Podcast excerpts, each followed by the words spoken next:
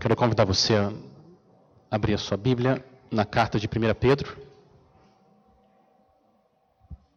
1 Pedro capítulo 2. Eu vou ler dos versículos 11 até o 17. 1 Pedro, capítulo 2, de 11 a 17. Se você está usando uma das Bíblias da igreja, essa passagem está na página 946. 1 Pedro capítulo 2, a partir do versículo 11, assim diz a palavra do Senhor. Amados, insisto em que, como estrangeiros e peregrinos no mundo, vocês se abstenham dos desejos carnais que guerreiam contra a alma.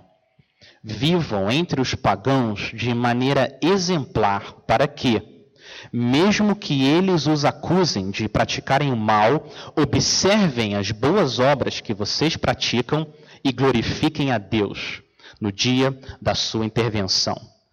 Por causa do Senhor, sujeitem-se a toda autoridade constituída entre os homens, seja ao rei como autoridade suprema, seja aos governantes como por ele enviados, para punir os que praticam o mal e honrar os que praticam o bem. Pois é da vontade de Deus que, praticando o bem, vocês silenciem a ignorância dos insensatos. Vivam como pessoas livres, mas não usem a liberdade como desculpa para fazer o mal. Vivam como servos de Deus.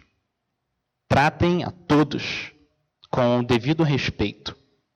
Amem os irmãos, temam a Deus e honrem o Rei. Vamos orar mais uma vez. Pai, nós continuamos clamando ao Senhor que, que o Senhor mostre Cristo e revele a tua glória através da tua palavra. Pai, fortalece o teu povo para a guerra, para a batalha, para que a gente possa crescer em santidade diante do Senhor e dos homens, usa a nossa vida para mostrar como o Senhor Jesus é poderoso e precioso. Espírito Santo, nós dependemos do Senhor. Usa os próximos minutos para exaltar o nome de Cristo. Nós oramos no nome dele. Amém. Amém. Se você já morou ou passou um tempo em algum lugar que não foi o lugar que você nasceu, você sabe o que é ser um estrangeiro. Se você já foi para o Japão ou para a Austrália, você teve essa experiência de forma ainda mais explícita, mas até dentro do nosso país você consegue ter essa sensação de ser um estrangeiro. Você vai para um outro lugar e as pessoas têm um sotaque diferente, elas usam um vocabulário diferente toda vez que você abre a boca ou você ouve alguém falando, vem na sua mente, eu não, eu não sou desse lugar, eu, eu, eu não pertenço aqui a esse lugar. As pessoas se vestem de maneira diferente, comida diferente, é um outro estilo de vida, e essa identificação, ela é tão forte, tão forte, que várias vezes as pessoas mudam de nome e elas ganham um apelido. Aquele ali é o carioca, é a mineira, é a baiana, é o Ceará, é o gaúcho, porque você carrega essa identidade com você. Aquela pessoa é um estrangeiro. Olha o versículo 11, olha como Pedro começa essa passagem. Amados, Insisto em que, como estrangeiros e peregrinos no mundo, você cristão é um estrangeiro no mundo. Se você está morando onde você sempre viveu, ou muito longe, não importa, você é sempre um estrangeiro aqui nesse mundo. Domingo passado nós vimos qual que é a nossa identidade quando a gente olha para o céu. Quem que você é quando você olha para o céu? Olha o versículo 9. O Senhor diz que você é geração eleita, sacerdócio real, nação santa, povo exclusivo de Deus. Essa é a sua identidade quando você olha para o céu. Agora, quando você olha para a terra, como que você deve se enxergar? Você deve se ver como um estrangeiro, um peregrino. Você é um estrangeiro, porque esse lugar que você vive não é a sua casa. Não é. E você é um peregrino, porque você está temporariamente passando por aqui, por vales de tribulação, por montes de adoração, indo rumo à cidade celestial, que o seu Salvador foi antes preparar lugar para você. É assim que a gente deve se ver, estrangeiro, peregrino nesse mundo. O povo de Israel ficou 70 anos exilado na Babilônia. 70 anos num lugar hostil a eles, contrário à fé deles. E a gente também está na Babilônia. Esse mundo aqui, para os cristãos, é a Babilônia. Nós estamos exilados, esperando o nosso Pai levar a gente de volta para casa. A pergunta é então: como que eu vivo na Babilônia?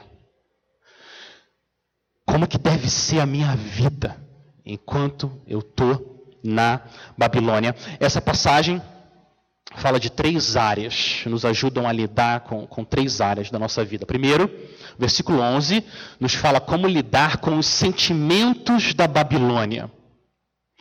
O versículo 12, como que a gente deve lidar com os cidadãos da Babilônia. E do versículo 13 até o 17, como que o cristão lida com o governo da Babilônia. Sentimentos, cidadãos e o governo da Babilônia. Minha intenção, até ontem à tarde, era falar sobre essa passagem toda mas eu entendi que era muita coisa, então a gente vai ver hoje os dois primeiros versículos, a gente vai meditar como que a gente lida com os sentimentos da Babilônia, como a gente lida com os cidadãos da Babilônia, e se Deus assim permitir, domingo que vem, como que o crente lida com a política, como que o cristão lida com o governo babilônico desse mundo. Muito bem, primeiro, como a gente lida com os sentimentos da Babilônia, olha o versículo 11. Nós somos amados, amados por Deus. E Pedro diz que ele insiste em que, como estrangeiros e peregrinos, a partir dessa identidade, estrangeiros e peregrinos no mundo, vocês se abstenham dos desejos carnais que guerreiam contra a alma. Os sentimentos da Babilônia não estão lá fora, eles estão aqui dentro. São esses desejos carnais que nós ainda carregamos mesmo como estrangeiros no mundo, essa natureza pecaminosa que ainda vive dentro de cada um daqueles que pertencem ao Senhor. A gente não pertence mais a esse mundo, louvado seja o Senhor, mas aí a gente ainda carrega desejos desse mundo dentro de nós. E essas impurezas precisam ser eliminadas. A gente precisa de purificação. E qual que deve ser o seu objetivo nesse processo de purificação? Olha a palavra que Pedro usa. Nosso objetivo deve ser abstinência. Abstinência. Olha o que Pedro fala. Vocês se abstenham. Se abstenham dos desejos carnais que guerreiam contra a alma, contra o espírito de santidade que nós recebemos pela graça que Cristo comprou na cruz. Um ex-alcoólatra sabe que ele não pode pôr uma gota de álcool na boca, porque isso vai fazer ele cair. Ele tem que ficar longe do álcool, nem sentir o cheiro. A palavra que deve vir à nossa mente quando a gente pensa no pecado é distância. Distância. O crente fica distante do pecado. O pecado que separava a gente do nosso Deus. E o pecado que crucificou Cristo, que levou o nosso Salvador até a morte. Essa é a vontade de Deus para nós. Abstinência total dos desejos babilônicos. Abster-se significa literalmente ficar longe. Essa é a ideia dessa palavra. E olha por quê. Olha, olha o versículo 11. Por que, que a gente deve se abster?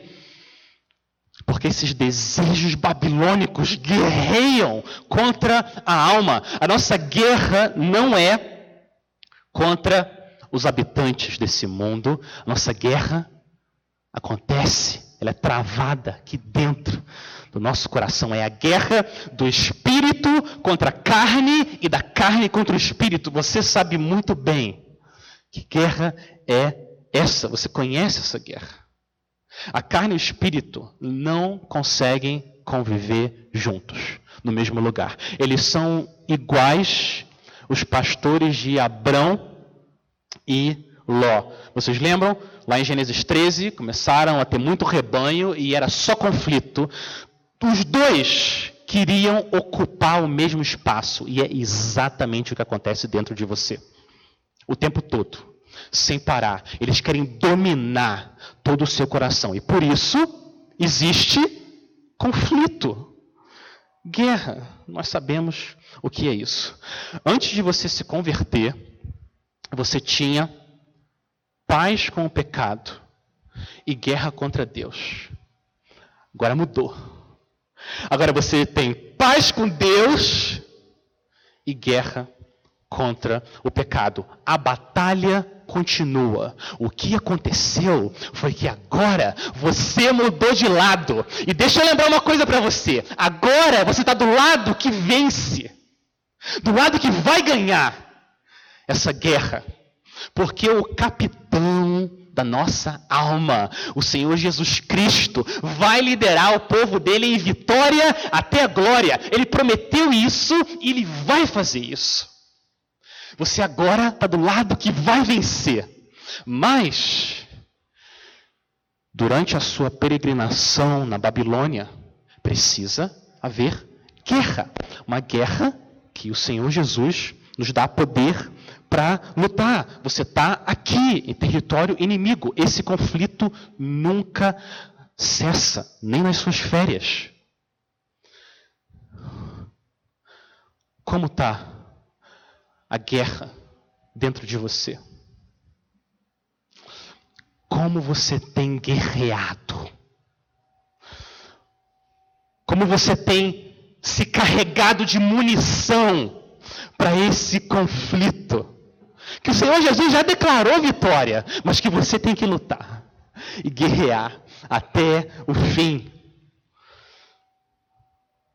Você ora, você clama a Deus ajuda nessa batalha.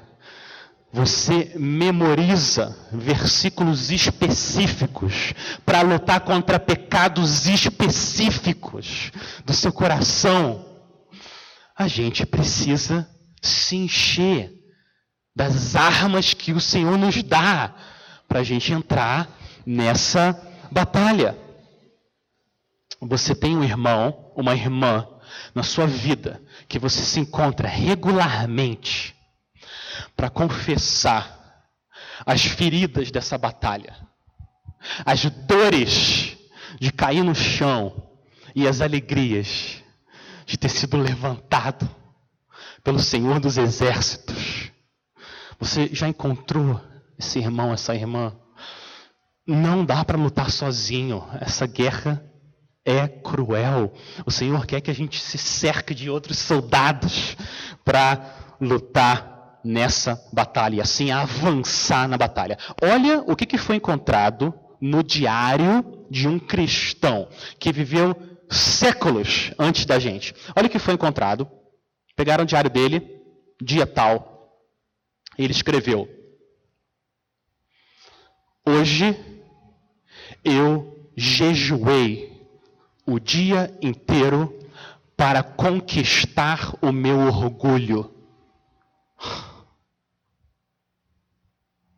Isso é guerra. Isso é guerra. Eu odeio tanto meu orgulho que eu vou clamar ao Senhor, orar, chorar, o que for necessário para batalhar contra o que me impede de andar com meu Senhor. Isso é guerra. Senhor, nos ajuda a gente lutar mais, com mais força contra essa batalha. Uma força que Deus supre para o seu povo fraco. Qualquer que seja o preço que a gente tem que pagar, vale a pena. Porque o que está em jogo é muito, muito precioso. Qual foi o último dia que você lembra que você chorou. Você e Deus, você chorou porque essa batalha ainda está acontecendo na sua vida. Você chorou porque você continua vivendo de uma maneira que não agrada ainda o Senhor. Quando foi a última vez que a gente pulou uma refeição para pedir ajuda, clamar ao Senhor, essa guerra contra a nossa alma. O que for necessário tira o computador do quarto, põe o computador na sala, onde todo mundo pode ver o que você está vendo, o que for necessário. Eu sei de gente que já faz semanas parou de usar o celular. Uau, que absurdo. Hoje em dia, parar de usar o celular, a causa é boa. O celular estava derrubando ele demais.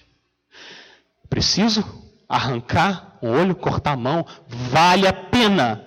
Melhor ficar um pouco mais difícil se comunicar com você do que ficar no chão, na batalha. O que for necessário. Sai de grupo de WhatsApp que cria desejos babilônicos no seu coração. Sai ou faz você desperdiçar um tempo precioso nessa guerra, o que for necessário.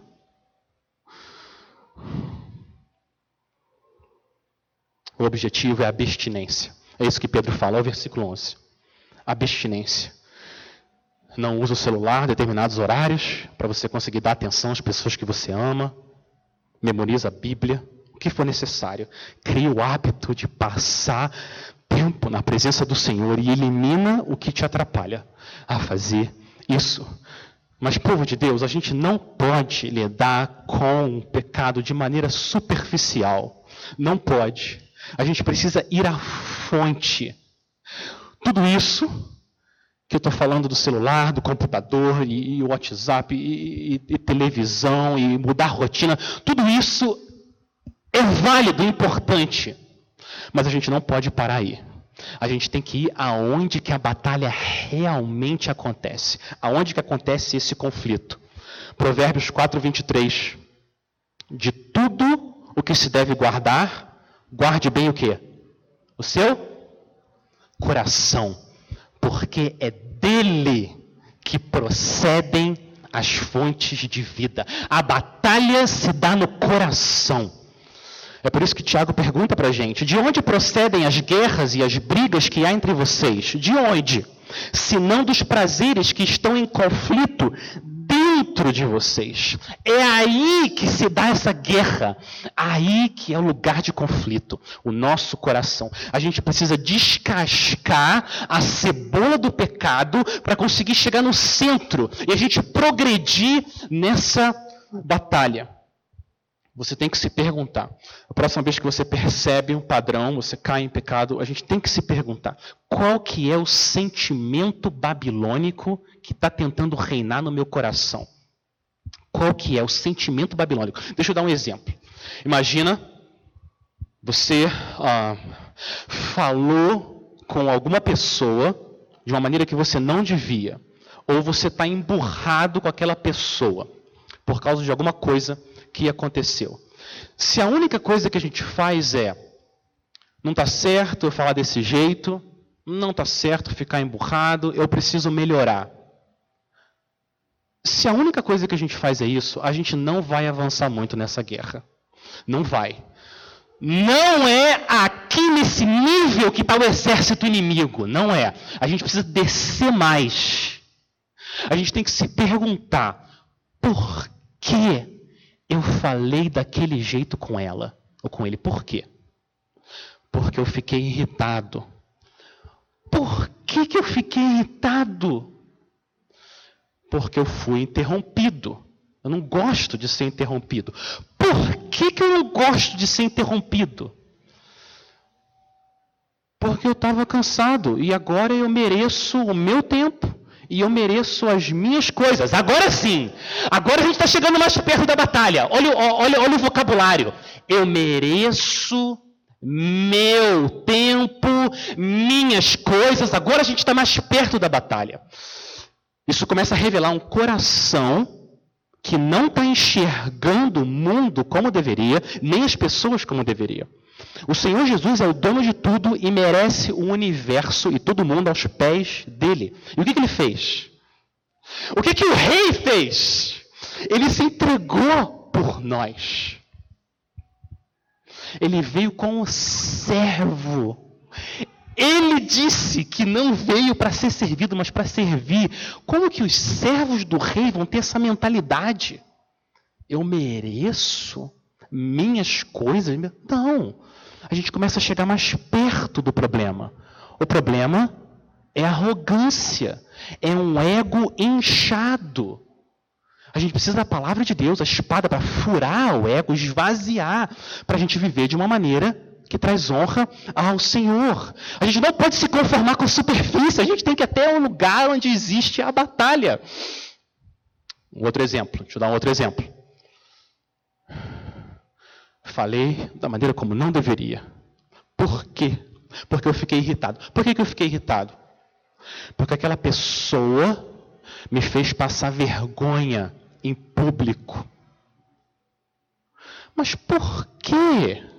Por que, que eu fico tão irritado quando alguém me faz passar algum tipo de vergonha em público, ou, ou, a minha imagem não é da maneira como eu gostaria que fosse diante das pessoas. Por quê?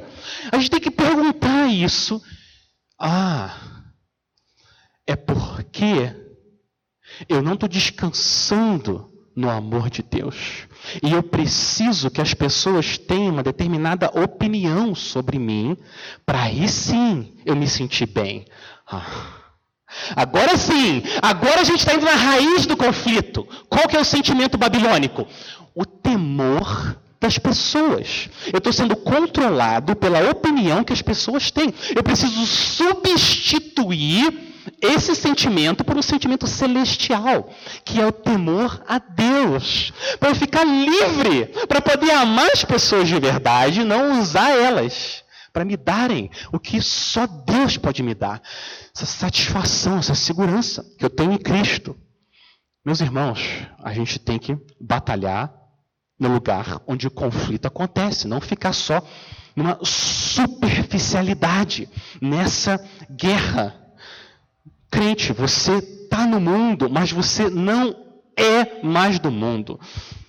Você vive na Babilônia, mas agora você pertence a um outro mundo. E aqui, enquanto você está na Babilônia, rumo a Jerusalém Celestial, você precisa fazer guerra. Guerra não deixa o seu coração ficar preso às atrações da Babilônia impureza, imoralidade, egoísmo. Não. Você tem que fazer igual Daniel. O profeta Daniel, seus amigos. Lembra, vem as iguarias do rei sendo oferecidas para ele. As iguarias de Nabucodonosor, rei da Babilônia, para ele e os seus amigos. O que, que Daniel faz? Não. Essa oferta do mundo pode vir numa bandeja de ouro. Não! isso vai desviar os meus olhos do Senhor, a gente vai ficar à base de água e vegetal. Mas a gente não quer essas ofertas de Nabucodonosor. O que, que acontece com, com alguém que vive assim? A mão do Senhor está sobre eles. E eles ficam cheios de conhecimento, discernimento. A aparência deles é melhor do que a de todos os outros. O que aponta para a aparência da alma, que vai ficar melhor se a gente se alimenta não das atrações da Babilônia, mas dos frutos do céu. A palavra do Senhor. A pergunta que a gente precisa fazer hoje, cada um de nós, é: qual que é a oferta de Nabucodonosor, Satanás, o príncipe desse mundo? Qual é a oferta que ele está fazendo a você? Qual é a iguaria que ele está oferecendo a você para te contaminar? Para a impureza que você devia fazer guerra continuar dentro de você. O que, que é exatamente que está sendo oferecido? É alguma prática no seu emprego, que você está abraçando e você deveria expulsar? É algum aplicativo do seu smartphone que você tem que selecionar e mandar para o espaço? O que que você precisa dar um tapa na bandeja de Satanás para ficar perto do seu Senhor e fazer guerra contra os sentimentos babilônicos, um relacionamento, uma amizade, qualquer coisa.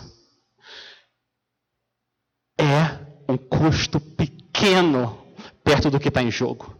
1 Tessalonicenses 4,3, pois a vontade do Senhor, qual que é para nós? A vossa santificação. Para isso acontecer, a gente precisa declarar guerra. E o Senhor vai nos ajudar nessa guerra. Abstenham-se dos sentimentos babilônicos. E o Senhor vai dar poder do Espírito para a gente avançar na batalha. E isso vai fazer você amar mais e mais o Salvador, que absorveu o julgamento que nós merecíamos. Essa, essa é a primeira área que nós precisamos lidar aqui como cidadãos da Jerusalém Celestial nesse mundo. Segundo, segundo, versículo 12. Como que a gente deve lidar com os cidadãos da Babilônia, os cidadãos do outro reino? O versículo 12. Eu vou ler de novo. Vivam entre os pagãos de maneira exemplar, para que, mesmo que eles os acusem de praticar o mal, observem as boas obras que vocês praticam e glorifiquem a Deus no dia da intervenção dele. O nosso estilo de vida deve ser tal que, mesmo que as pessoas acusem você de fazer o mal, o seu estilo de vida mostre que você é diferente, que você é de outro mundo, você é um estrangeiro nesse mundo. Você tem uma alegria em Cristo, você tem uma paz com Deus que faz as pessoas se sentirem atraídas para ir até você e perguntar quem está fazendo isso com você. Quem, quem que transforma a sua vida dessa forma? Você sabe, você deve saber que nos primeiros séculos os cristãos eram acusados de vários crimes, vários. Um crime que eles eram acusados era de relacionamento ilícito entre a família. Dentro da própria família, eles ouviam que eles tinham umas reuniões antes do sol nascer e que os irmãos e as irmãs se amavam. Eles começavam a acusar os cristãos de incesto, de, de relacionamentos ilícitos. Mas isso não é verdade. É um amor puro e sincero entre os irmãos na fé. Mas eles eram acusados disso. Eles chegaram a ser acusados até de canibalismo, porque parecia que tinha uma reunião ali que eles comiam carne e bebiam sangue. Mas essa é uma acusação falsa. Eles estavam celebrando com pão e vinho o Senhor. Mas a acusação corria. E isso não mudou. As acusações em si mudaram. mas elas continuam acontecendo. Como que o mundo, como que a Babilônia em geral vê os cristãos hoje? Como? Os cristãos são muitas vezes vistos como arrogantes. Por quê?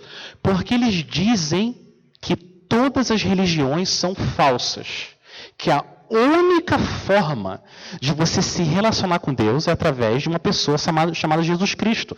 Essa é uma das piores coisas na nossa cultura hoje que pode acontecer. Eles são acusados de serem arrogantes. Os cristãos são acusados de não serem amorosos, porque eles não são favoráveis à união de pessoas do mesmo sexo. Ou, olha o absurdo, eles são contra as mulheres e as famílias que, que não querem ter um bebê abortarem, eles são contra isso, contra a liberdade de escolha das pessoas. Os cristãos são vistos como aqueles que atrasam a ciência, porque eles não querem que, que sejam usados embriões em pesquisa os cristãos são muitas vezes, hoje, hoje, vistos como aqueles que enterram o avanço da humanidade. E você sabe que isso não é verdade. Isso não é verdade. O que os cristãos estão tentando fazer é serem fiéis ao Deus deles e amarem as pessoas e quererem o melhor e o bem das pessoas. É assim que os cristãos querem viver. Mas você cheio de convicção, mas com um jeito humilde de lidar com as pessoas, o que você vai fazer é abafar essa acusação de que você é arrogante. Essa acusação vai começar a perder o valor. A sua maneira de servir as pessoas e amar as pessoas, mesmo aquelas que são muito diferentes de você, esse seu jeito amoroso vai pegar essa acusação de que você é uma pessoa que não ama os outros e torna ela sem valor. Drena, tira o poder das acusações contra os cristãos. É isso que Pedro está falando aqui. Quantas vezes, quantas vezes o nosso Deus não usa as boas obras do povo dele para atrair as pessoas até ele e preparar. Olha o que Deus faz. Ele prepara cidadãos da Babilônia através das suas obras para mudar eles de reino. Provavelmente foi assim com vários de vocês. Vocês vendo as boas obras de alguém, aquilo começou a atrair você por que, que aquela pessoa é daquele jeito? E assim você pode falar do seu Salvador, que foi condenado no seu lugar. As nossas boas obras não têm poder para salvar ninguém, nem nós mesmos. Elas não têm esse poder. Só a fé em Cristo que pode salvar, não é? Romanos 10. A fé vem pelo ouvir e ouvir a palavra de Cristo. Essa ideia de pregue o evangelho, se necessário, use palavras. Já ouviram essa ideia? Isso, isso não é possível. Não é possível pregar o evangelho sem palavras. Pregar necessariamente implica proclamar palavras de Cristo. Não é isso? Mas o nosso testemunho, o seu testemunho, é um elemento muito importante nesse processo de evangelização. Que Deus quer usar a igreja para trazer mais pessoas da Babilônia para o reino de amor de Cristo. É isso que Pedro está dizendo aqui. A sua vida adorna o Evangelho com uma beleza que torna Cristo mais atraente. E aí a pessoa pode sim, com os ouvidos abertos, ouvir do seu Salvador. Atrair para ouvir. Olha o propósito, olha o final do versículo 12. Qual que é o propósito? Um dos propósitos, além de dar glória a Deus, para você ter uma vida, ter um bom testemunho. O propósito é aqueles que estão longe em Cristo, de Cristo, através dessa atração, glorificarem a Deus. No dia da intervenção dele. O dia da intervenção de Deus é o dia do julgamento. O dia que Deus já escolheu para julgar os vivos e os mortos, e aqueles que forem trazidos a Cristo vão trazer glória a Deus.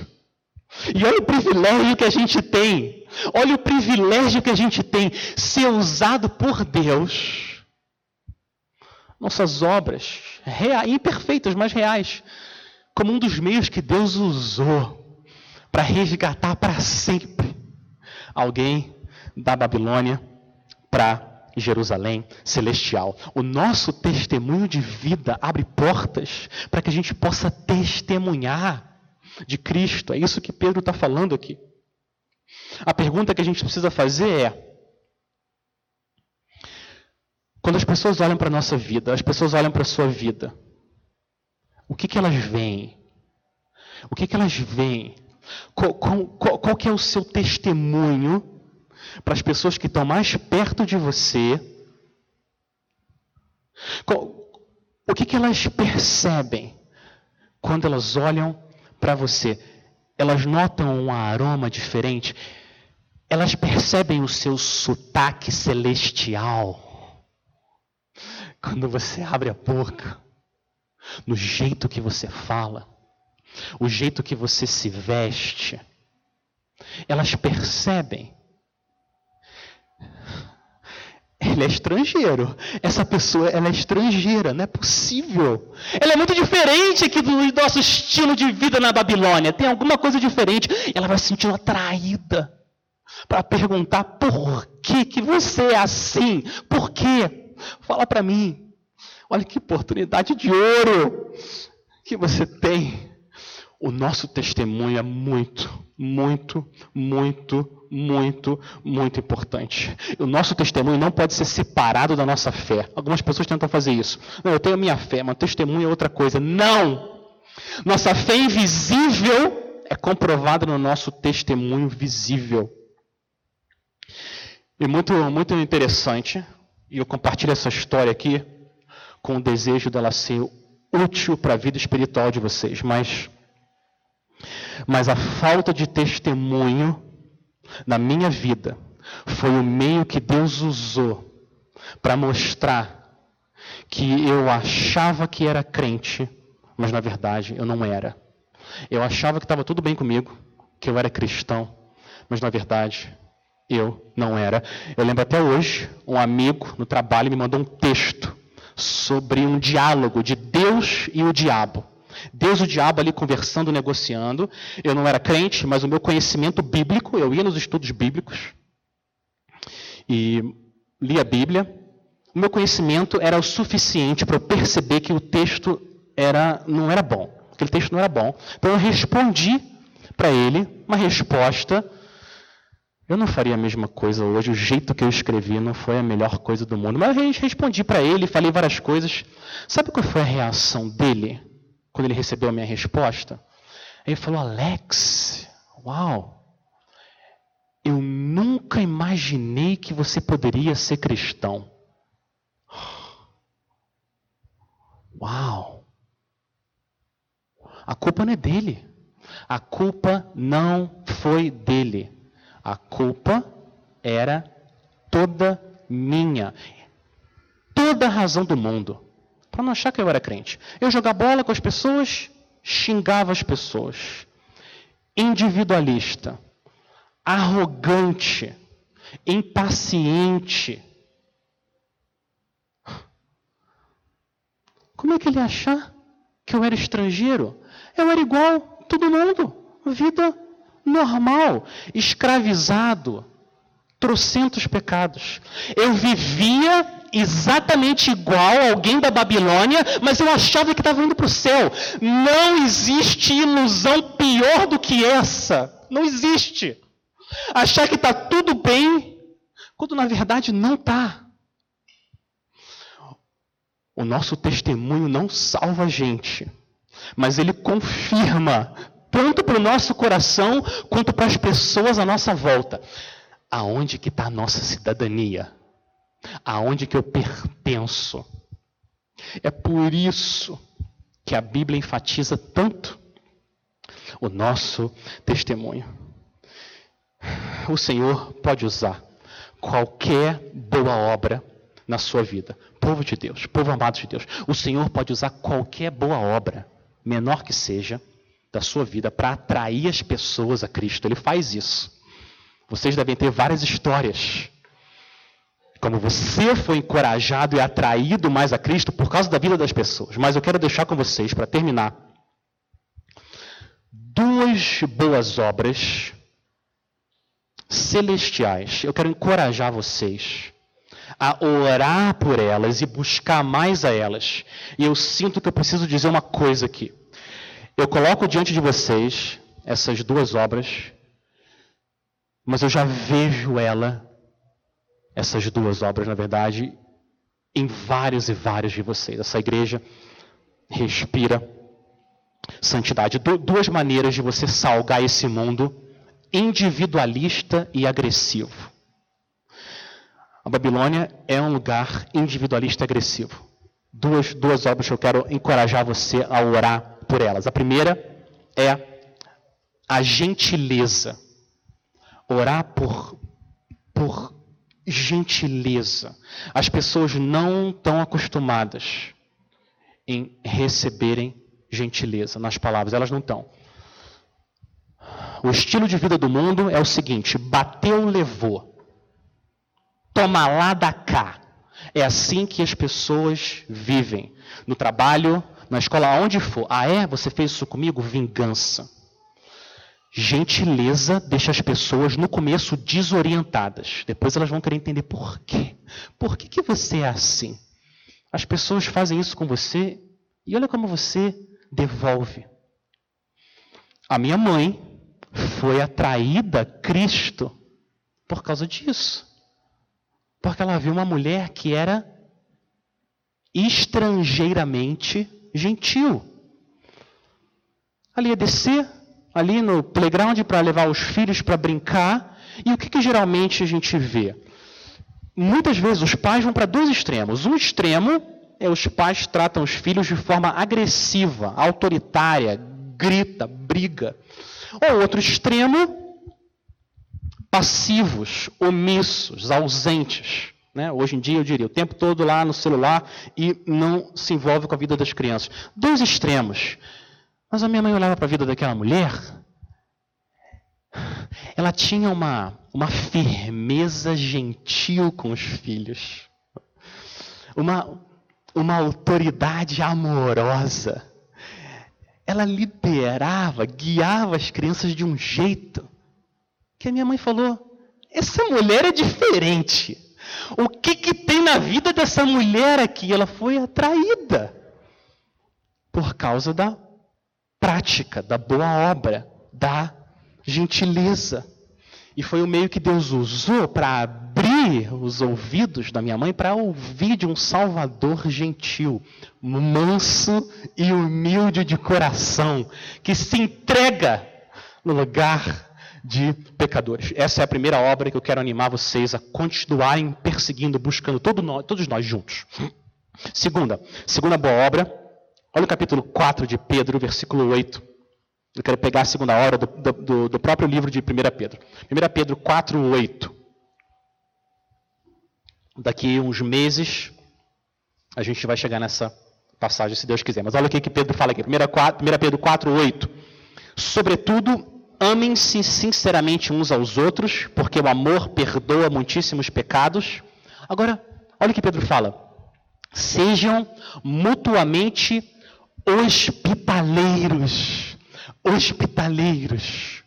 Sem reclamação. Eu quero encorajar nossa igreja a continuar orando e buscando sermos hospitaleiros.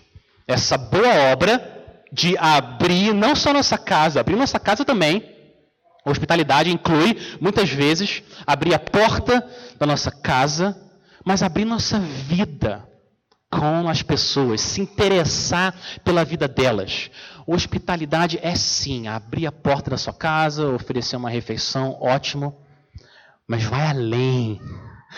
Hospitalidade é você desejar o bem espiritual daquela pessoa, abrir a sua vida, seu tempo, sua rotina, para que elas possam participar do reino de Cristo e fugir da Babilônia.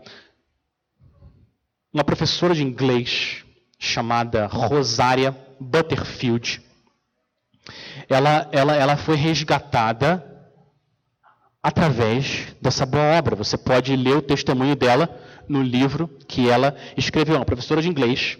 Ela foi atraída porque ela foi durante várias semanas, meses, na casa de um casal cristão hospitaleiro. Agora, ouve isso.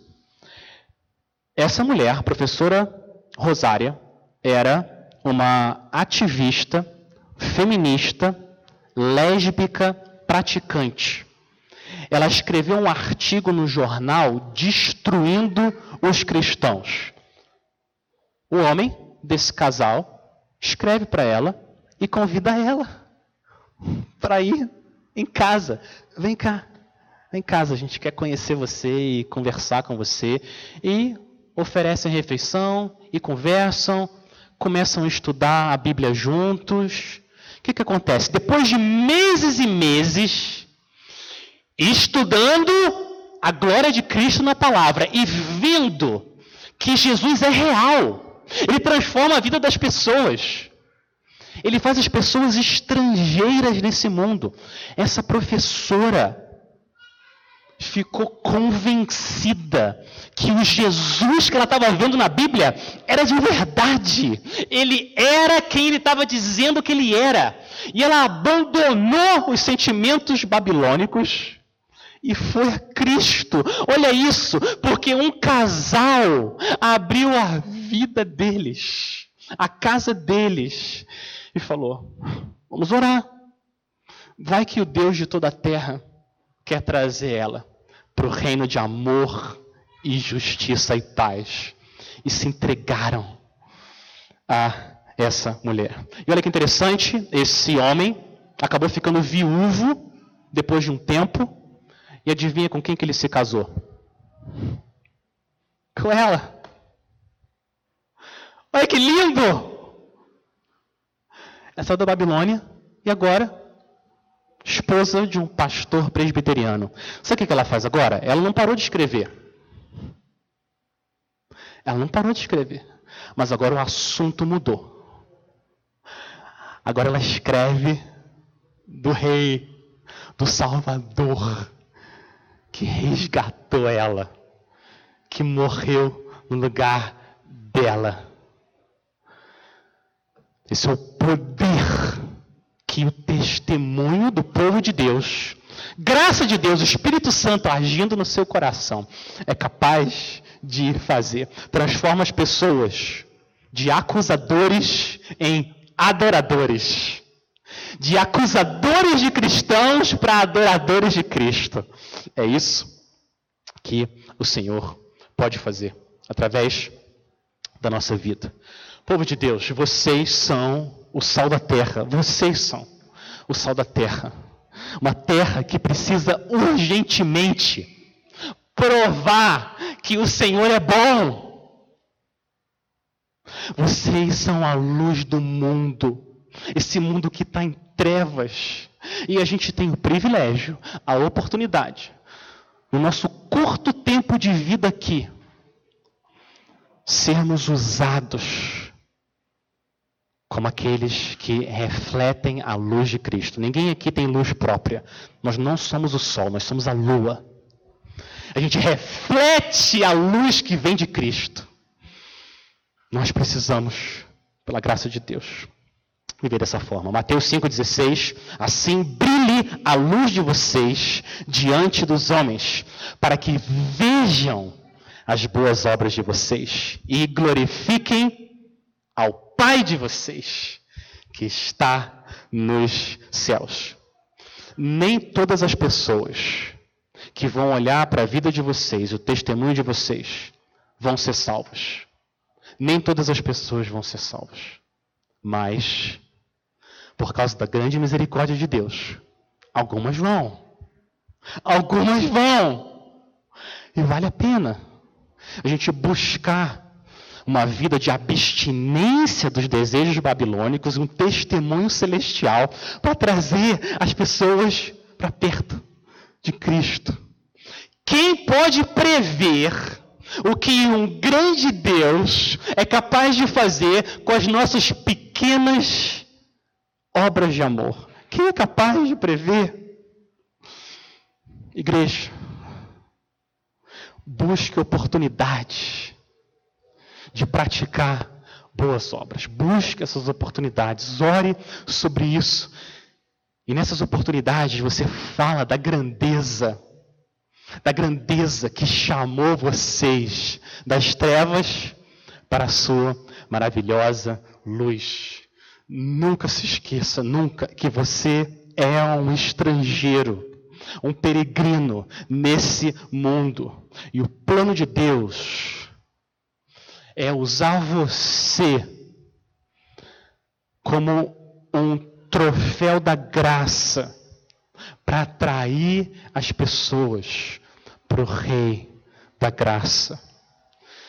Tirar pessoas do povo da Babilônia e trazer elas para o povo de Deus. Vamos orar então? Vamos orar, pedir para o Senhor fazer isso, ou eu diria, melhor, continuar fazendo isso na vida de vocês para que quando isso acontecer e as pessoas forem trazidas da Babilônia para Jerusalém Celestial, elas glorifiquem a Deus no dia da intervenção dele. Senhor, nosso Deus, nós queremos pedir que o Senhor faça o que só o teu Espírito pode fazer, continuar fazendo nas nossas vidas. Senhor, nos ajuda. Nos ajuda na nossa guerra, Senhor. Nos perdoa nos perdoa pela nossa, muitas vezes, negligência na batalha. Perdoa o nosso desânimo, Senhor, e fortalece os braços do teu povo. Senhor, tira o desencorajamento do nosso coração e coloca um ânimo santo, porque o Senhor Jesus morreu pela nossa santificação na cruz, que a gente possa guerrear Senhor, torna o teu povo santo, porque o Senhor é santo. E nos ajuda, Pai, nos ajuda a gente testemunhar do teu amor, praticando boas obras, para que o Senhor possa usar isso como um meio de amolecer os corações, abrir os ouvidos, para que a gente possa falar do nosso Salvador. E assim o Senhor receba glória no dia da tua intervenção. Esse é o nosso pedido, Senhor. Em nome de Jesus. Amém.